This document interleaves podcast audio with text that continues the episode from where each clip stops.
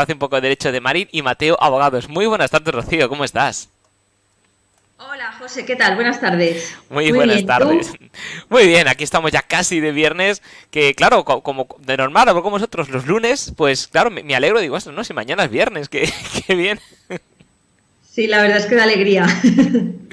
Sí, sí, bueno, tenemos que recordar a nuestros oyentes que el espacio un poco derecho seguirá emitiéndose igual los lunes, lo que pasa es que esta semana pasada no pudo ser y eh, como no podíamos eh, dejar de hablar con vosotros porque siempre nos resolvís muchísimas dudas, pues hemos decidido ponerlo hoy a las 5.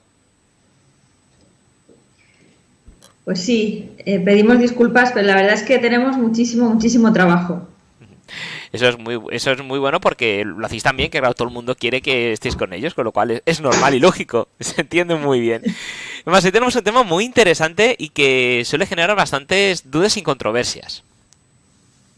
Sí, mira, hoy vamos a hablar de algunos problemas con los que se encuentran padres separados o divorciados a la hora de cumplir con el régimen de custodia de sus hijos, custodia o, de, o con el régimen de visitas. Y luego también hablaremos de, algunos problemas que surgen relacionados con la patria potestad, como es el, hecho de que uno de los padres, de los progenitores, no quiera que su hijo tome la comunión y el otro sí. Ahora que, bueno, este año es un poco raro, pero, pero bueno, los años, los años en los que no estamos en, una pandemia, pues las comuniones se empiezan a preparar por estas fechas. Cierto.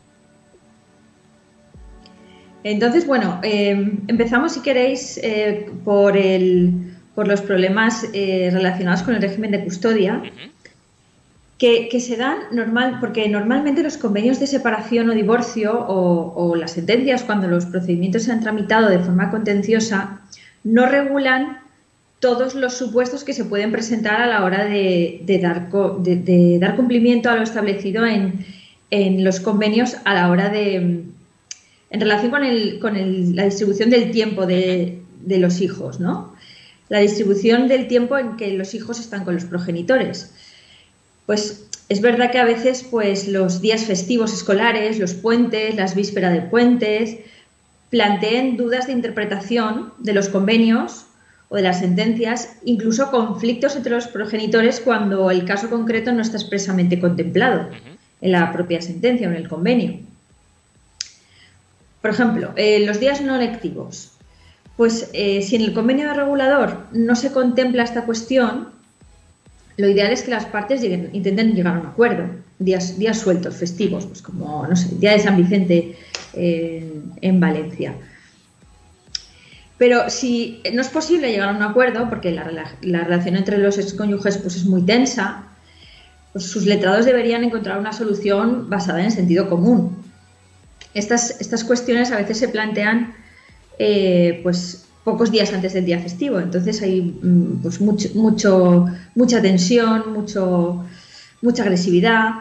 ¿Y qué podríamos hacer los abogados para evitar el problema? Pues lo que podríamos hacer es, cuando se prevea que la relación es poco fluida entre los progenitores, los excónyuges, pues una vez dispongamos del calendario escolar, nos sentemos y podamos establecer con antelación los criterios de reparto de los días de los días festivos.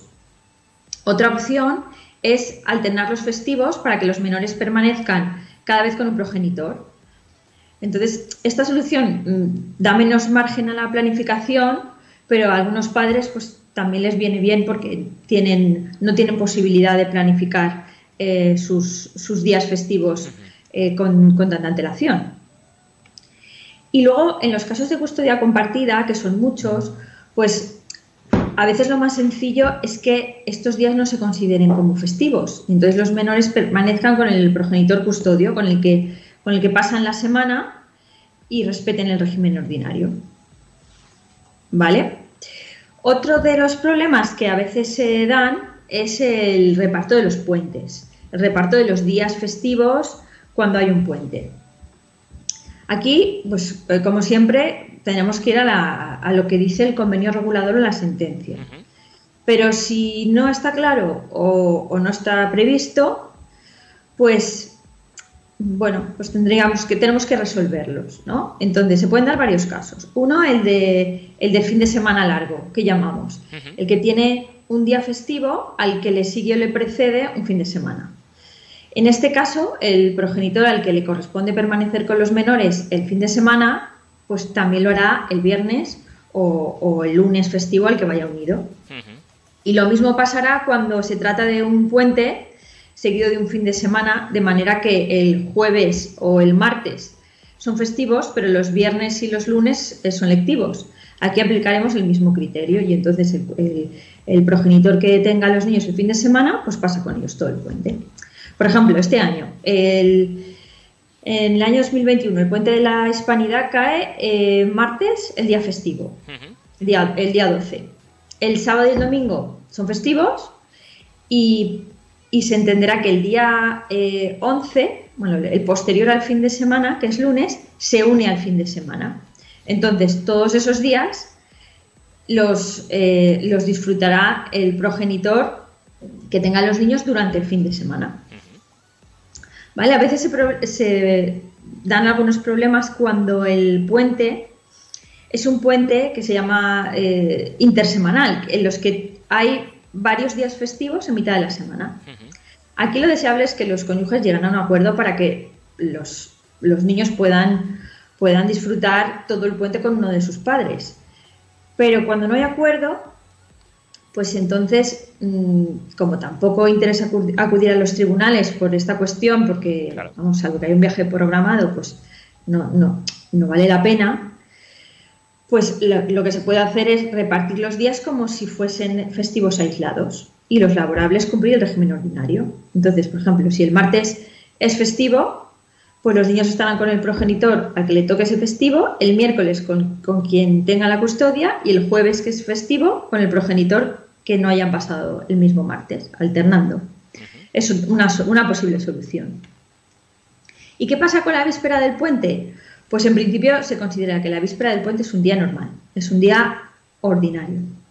Pero es verdad que ya hay algunas sentencias que, entienden que el puente comienza la tarde anterior al día festivo, tras la, tras la finalización de las clases. Entonces, cuando hay un viaje, no se podía viajar, pues mm, existía la posibilidad de, si, se da esa, esa, circunstancia y se puede solucionar así, pues así el, se puede un poco disfrutar un poco más del puente y alargarlo un poquito más. Pero si no hay acuerdo, se tiene que tratar como un día ordinario.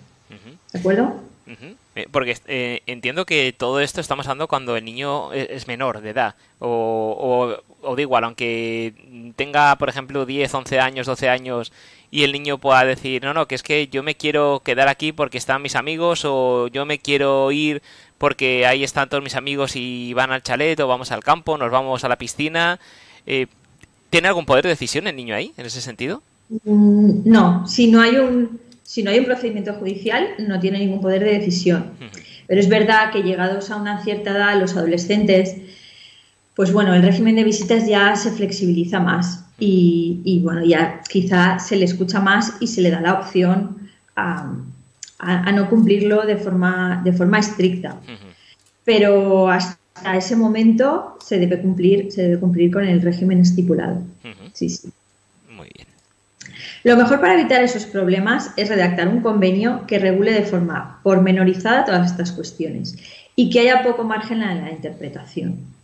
De manera que así nos podamos eh, ahorrar todos estos problemas y, el tener que, por supuesto, acudir a los tribunales y el tener que discutir. Si está todo bien clarito, está todas las, todas las posibles cuestiones que se puedan dar con los distintos supuestos, porque cada año caen los puentes, las vacaciones, los días festivos de una manera, pues, eh, como he dicho antes, si, si con antelación, cuando tengamos el calendario escolar, nos reunimos los abogados y decidimos decidimos ya interpretar y ver qué días va a tener eh, cada padre a los niños, nos evitaremos problemas.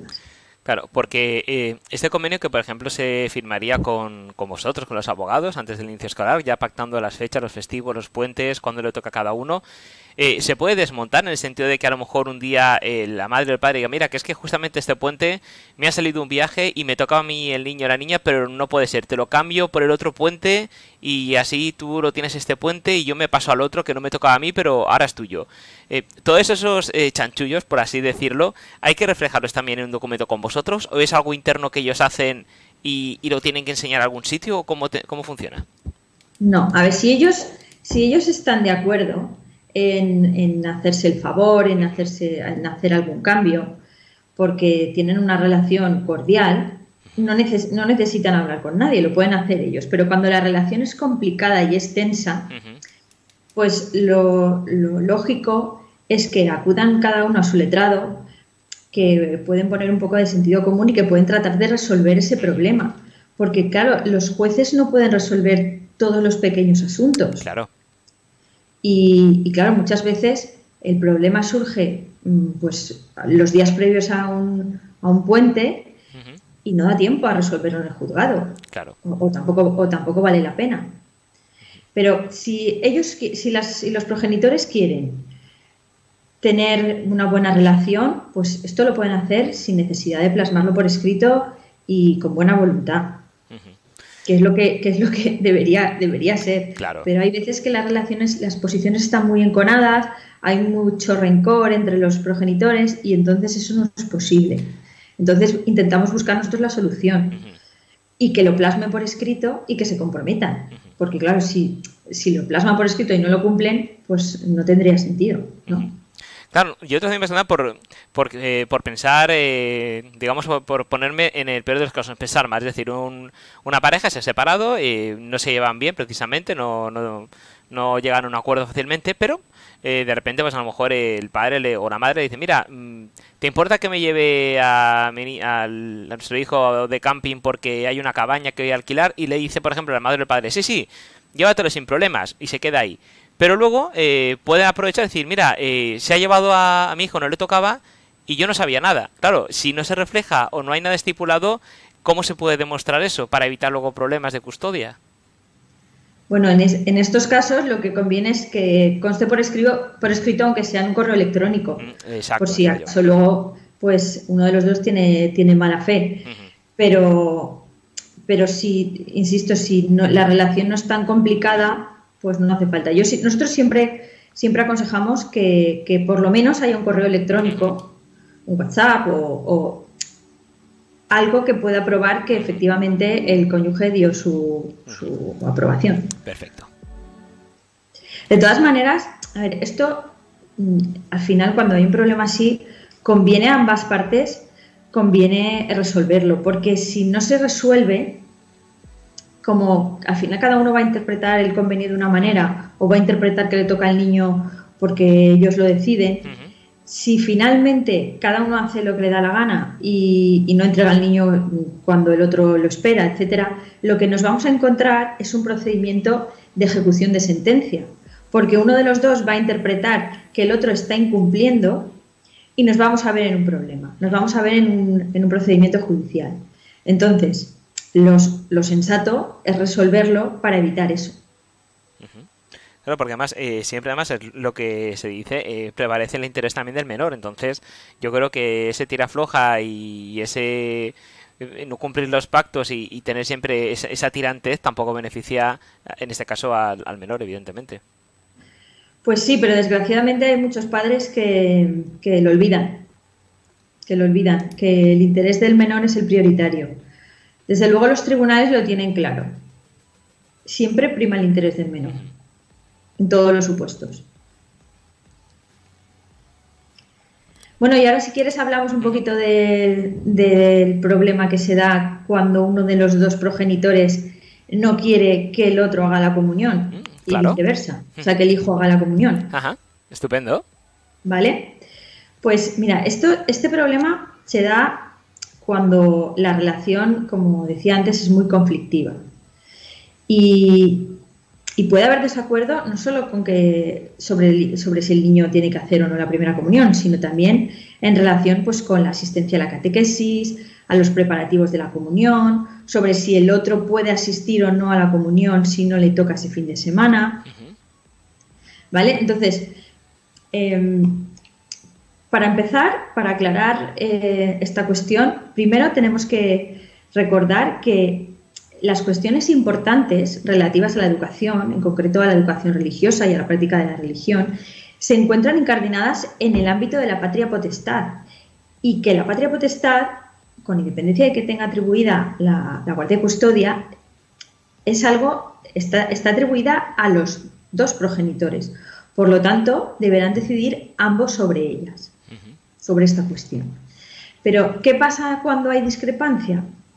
Pues el artículo 156 del Código Civil establece que en caso de desacuerdo, cualquiera de los dos progenitores podrá acudir al juez, quien atribuirá la facultad de decidir al padre o a la madre.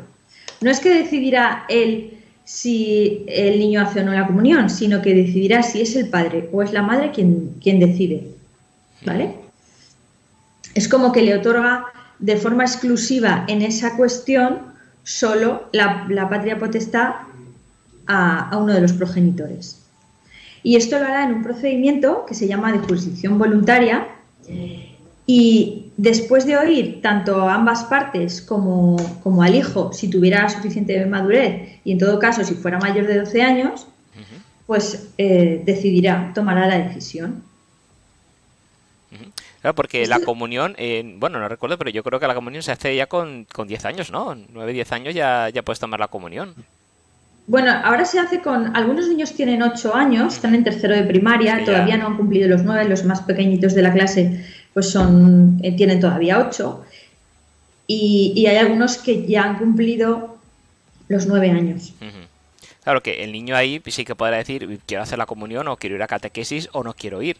Porque bueno, generalmente los niños cuando tienen esa edad y hacen la comunión, muchos son por digamos por los regalos que pueden tener después más que más que por todo lo que conlleva no, no llevan todo todo eh, el trasfondo no, no, entienden lo que significa tomar la comunión. Entonces a lo mejor la decisión no está muy con muchas bases pero bueno si lo tiene claro y lo puede explicar claramente de, de los motivos religiosos motivos espirituales etcétera etcétera pues a lo mejor la decisión del niño también puede pesar de cara al juez de lo que decidan tanto el padre o la madre Sí, a ver, em, yo he dicho que se oye en este procedimiento se oye al, niño si tuviera suficiente juicio o si fuera mayor de 12 años, porque este es un procedimiento que no solo mm, se aplica a, esta decisión de la toma de, la primera comunión, sino a cualquier otra decisión que pudiera, que pudiera darse a la hora de, em, pues, de que hubiera alguna discrepancia en torno a la patria potestad, a cuestiones relativas,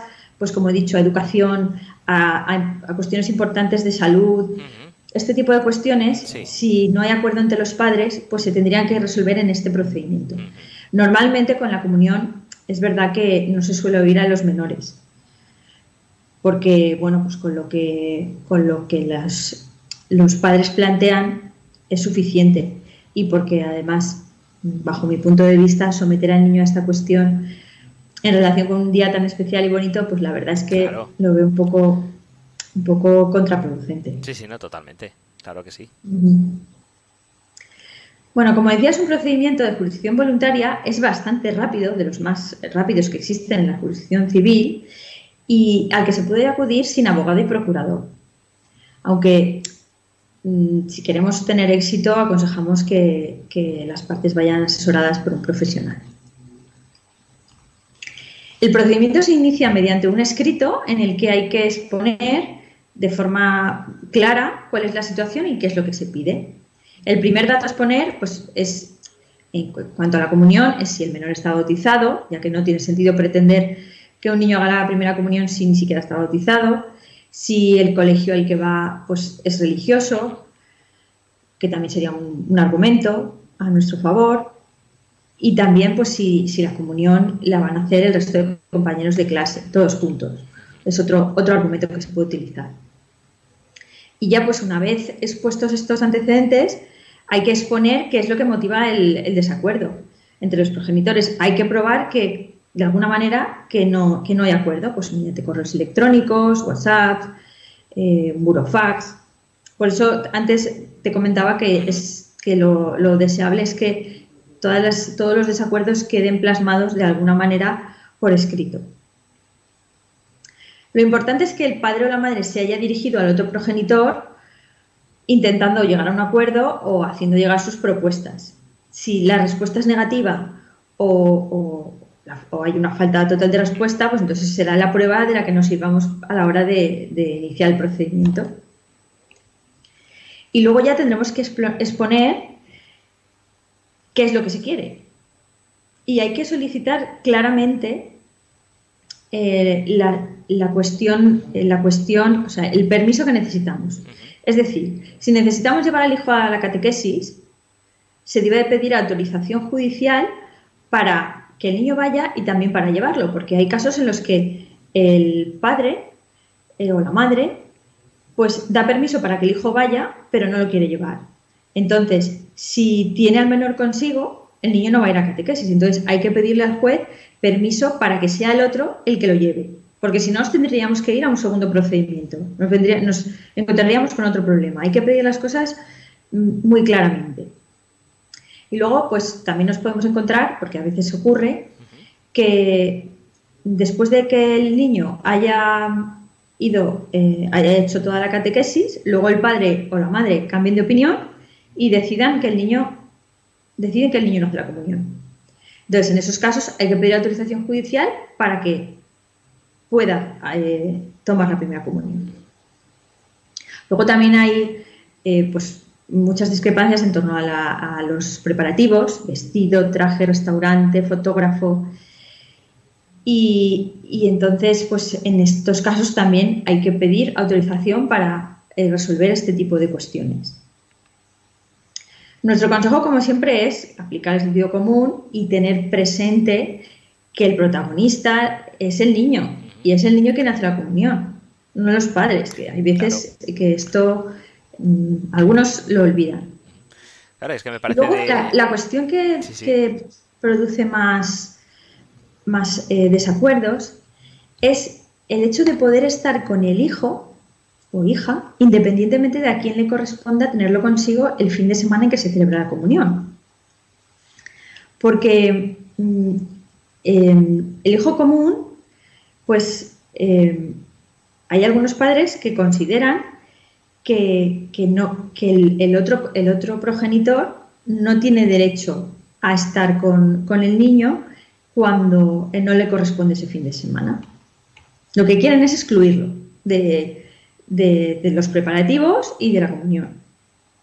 ¿Vale? Entonces, eh, ellos consideran que por el hecho de que el fin de semana eh, les corresponda tener consigo al menor, hace que el otro no tenga ningún derecho. Y esto no es así. No, entendemos que no se puede excluir a un padre eh, o una madre de un acontecimiento tan especial como es la comunión. Claro, más que sea el propio niño que querrá ver a sus padres allí, independiente de que claro, juntos o no, la ilusión que sus padres comparten ese día con él. Claro, exacto. Entonces, que lo lógico es que tenga, el niño pueda disfrutar de la compañía de, los dos, de su papá y de su mamá. ¿Qué pasa? Que en los casos en los que no hay manera de solucionarlo porque, porque uno de los dos eh, cónyuges, eh, excónyuges se niega, pues entonces lo que hay que hacer es pedir que se autorice al padre o la madre al que se pretende excluir de, la celebración a recoger al hijo el día anterior a la celebración para que, para que permanezca con él o con ella pues mm, hasta el momento de la celebración y independientemente de, a quién le corresponda eh, tenerlo consigo y hasta que haya pasado la celebración. Afortunadamente, esta es una materia en la que la respuesta de la justicia suele ser muy positiva, porque prima, como hemos dicho antes, el interés del menor. Entonces, cuando lo que se plantea son peticiones buscando el bienestar del niño, lo mejor para el niño, pues estas peticiones suelen ser estimadas. Cuando lo que se pone de manifiesto es el egoísmo de alguno de los padres, entonces es cuando suelen ser rechazadas. Por eso hay que, hay que argumentarlas bien y hay que justificar los motivos por los que se piden todas estas cuestiones. Nosotros ya para resumir, eh, José, lo que aconsejamos a los padres que puedan verse inmersos en estas situaciones es que apliquen el sentido común, la sensatez y, que piensen en el bienestar de sus hijos y que en caso de conflicto eh, se pongan en contacto con un abogado que intente acercar posiciones, que intente evitar en la medida de lo posible eh, pasar por un mal trago, por el mal trago de acudir a los tribunales, porque claro, este, esta cuestión, mm, si los dos empecinan, se puede resolver en los tribunales, pero es que el hecho de acudir a los tribunales sin duda afectará a los menores y puede empañar eh, la felicidad de los niños en un momento tan especial. Claro que sí. Además es que eh, lo que tienen que tener en cuenta los padres es que los niños no son armas arrojadizas, es decir, mm, no son parte del juego, es decir, es una es, una vida que, que, tienen allí, que es una vida en común, que han tenido en su momento y, y que no pueden usarlos como arma arrojadiza para fastidiar al otro. Es decir, no sé, un poquito de sensatez y, de, coherencia como, como bien indicas, porque el caso que has dicho que vaya el niño a la catequesis o la niña y que de repente uno de los dos diga, ahora no quiero que haga la comunión, tú imagínate eh, ese pobre niño, esa pobre niña que está ilusionada, que le digan, ahora no te dejan hacerla. ¿Cómo se queda? Pues sí, pues sí, tienes toda la razón, José. Pero desgraciadamente ocurre bastante. Bueno, pues en cualquier caso lo que tenemos afortunadamente son grandísimos profesionales, como es el caso de Marín y Mateo Abogados, que nos pueden ayudar y asesorar en todas aquellas dudas que tengamos en este respecto o en cualquier otro que hayamos tocado en otros temas. Eh, Rocío, por favor, cuéntanos cómo podemos contactar con vosotros. Pues podéis llamarnos al 96 320 2876. Estamos en la calle Don Juan de Austria 38, puerta 6 perdón, piso 6, puerta 10, y, podéis también entrar en nuestra web y, rellenar nuestro formulario de contacto para, que os aclaremos las dudas que podáis tener. Perfecto, pues muchísimas gracias, Rocío. Ha sido un verdadero placer eh, volver a hablar eh, contigo, estar con vosotros. Y bueno, nos remitimos al próximo lunes a las 6 de la tarde. Vale, José, hasta la semana que viene. Hasta la semana que viene. Un saludo.